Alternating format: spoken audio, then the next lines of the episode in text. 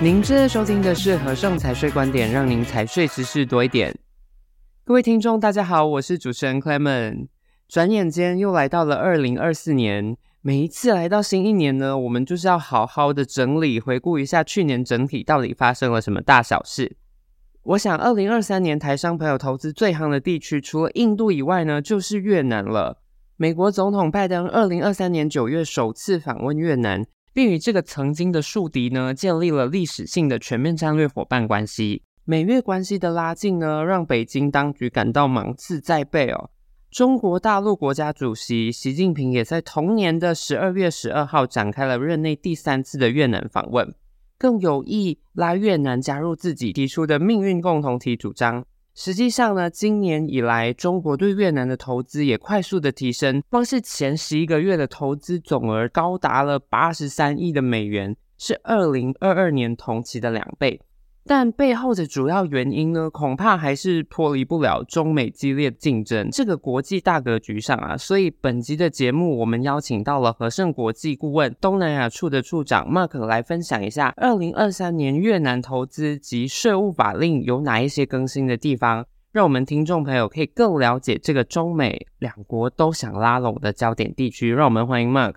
嗨，主持人好，各位听众大家好，我是和盛国际东南亚处的 Mark。很高兴在新的一年开始呢，就在 Podcast 跟大家见面了。刚刚呢，很清楚的听到了 c l a m e n 对于目前越南为什么在国际上担负着举足轻重的角色因素，都说明得很清楚。的确哦，越南目前是台商投资的重心，而且呢，在东南亚国家当中更是所谓的重中之重。所以呢，对于越南的法令更新啊，其实都会对当地台商有很大的影响。嗯，今天呢，我们就会针对影响比较大的投资法令跟税务相关的变动。来为各位来做说明，是自从美国对中国实施了相关贸易跟关税的限制之后呢，不只是台商转移了生产基地，连同大陆自己本地的陆商也都跑到越南来了。所以这一次的法令变动呢，会是影响哪些部分？我们就赶紧请 Mark 来为大家好好解释一下我们今天的内容。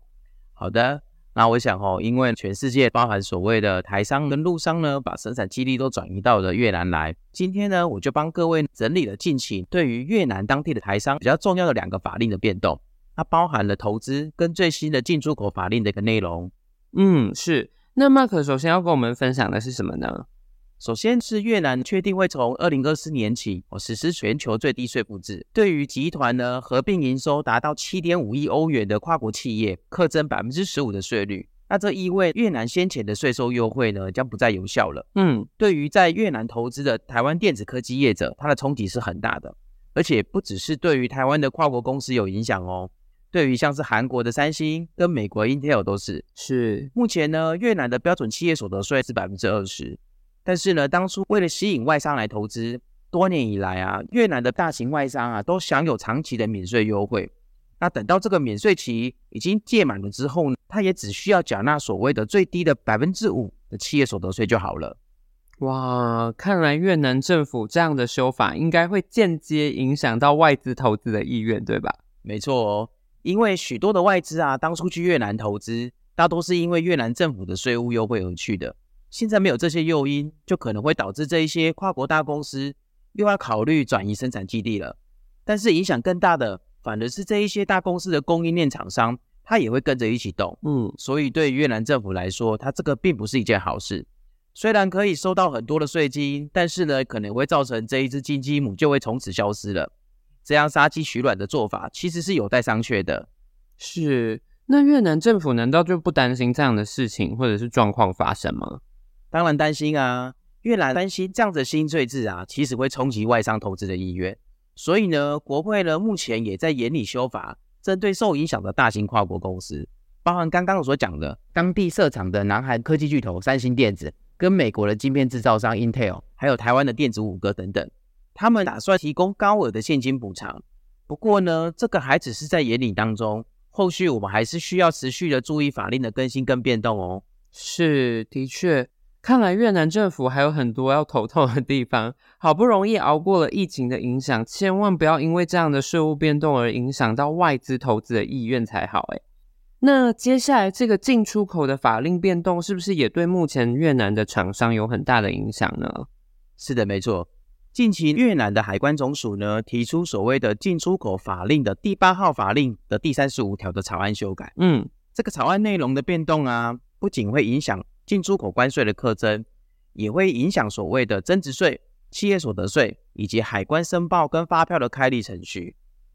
目前大多数的台商啊，在越南的营运实务做法，都是以所谓的现地进出口方式，在越南执行三角贸易或者四角贸易。是。哦，那三角贸易跟四角贸易呢？打个比方说好了，就是两角在越南境内，或者一角或两角在越南境外。我再举个例子来说好了，大部分台商呢都会使用境外公司，一个 A 公司跟一个越南的 B 公司来签订所谓的来料跟进料的加工合约。嗯，而这个越南 B 公司大多数都是这个境外台商的越南的子公司或者孙公司，所以啊，这个越南 B 公司在制造完成之后呢，它会依照当初我们签订的加工合约，再卖回去给境外的 A 公司。嗯，虽然是卖回给境外的 A 公司，但是我们的产品并没有实际出口，而是按照境外 A 公司的指示，将制造或者加工完之后的货物直接运送到在越南当地的 C 客户，嗯，或者是国外客户指定的越南地址，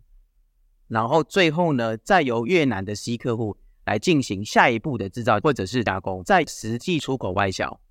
这样子的交易模式啊，我们就会称它为所谓的现地进出口的外销。嗯，所以啊，越南的 B 公司这样子的行为，它就会叫做现地出口，所以它享有的是出口，它是没有所谓的零增值税的一个优惠的，等于说它出口是零增值税，而且进口在制造跟加工的原材料都可以享受所谓的免征进口税，而且不用再另行退税哦。是。这个听起来是蛮繁复的哦，不过对于越南台商似乎影响很大。我们还是请 Mark 帮我们整理说明一下好了。好，的确哦，刚刚讲好像有点复杂哦。不过呢，我这边稍微简化一下，越南这样子的一个限地进出口的模式啊，其实跟在大陆的台商他们用转厂跟进料来料加工呢，它其实是异曲同工的模式。但是呢，在越南这样子的限地进出口，它是比大陆更有优惠的。这也是当初越南因为要招商引资所提供的诱因之一。是，然而将来如果一旦限地进出口交易被取消了，我们刚刚讲的越南的 B 公司接受境外 A 公司的订单，而在越南境内交货的行为呢，它就会被视同所谓的内销。是，而且呢，必须要开立发票，然后缴纳十趴的增值税，而且呢，就没有办法同时享受所谓的产品外销出口而免征所谓的增值税跟退税的优惠。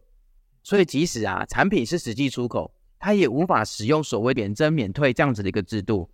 因此，进口用于制造或加工的原材料啊，都需要先缴纳关税跟增值税，而且在后续的时机报关出口的时候，又需要在所谓的申请退税。所以，这个法令的修订，就会对于在越南呢经营加工制造的出口企业的资本成本，都会产生影响，也会造成营运成本跟税务成本的增加。嗯，这听起来真的会造成厂商很大的资金运用灵活度跟成本。那还有哪一些是比较重大的影响呢？影响比较大的，还有对于一些专门做所谓的进料加工或者是一般买卖交易的工厂，是他们是由所谓的境外公司作为接单的主体来进行三角贸易，而只是在越南的营运实体哦，比如说越南的子公司或者孙公司来交货给越南当地的其他公司，是。哦，这样子来讲的话呢，都不能再被准许办理所谓的现地进出口的海关程序了，而且可能需要转变为由越南当地的营运实体公司来直接接单，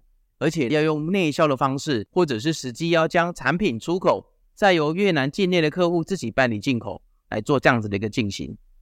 如果这种限定进出口的交易啊被废止了，其实就会造成常年运用这样子的一个交易模式的台商跟外资企业啊。都会受到不小的打击。是，不过因为呢，许多的一个厂商的交易模式其实都不太相同，而且有许多的细节呢，都还需要做厘清，所以最好能够咨询专业的顾问公司来调整目前的交易架构，才能够尽早的应应法令的变动影响。是，Mark 说的没错。欢迎有兴趣的听众呢，可以咨询我们和盛国际顾问的专业顾问窗口，或者是东南亚部门的顾问。是的。虽然目前海关总署对于这样子的提案还在讨论当中，而且也尚未正式通过修法，嗯，实务面上的执行也会有相对的影响。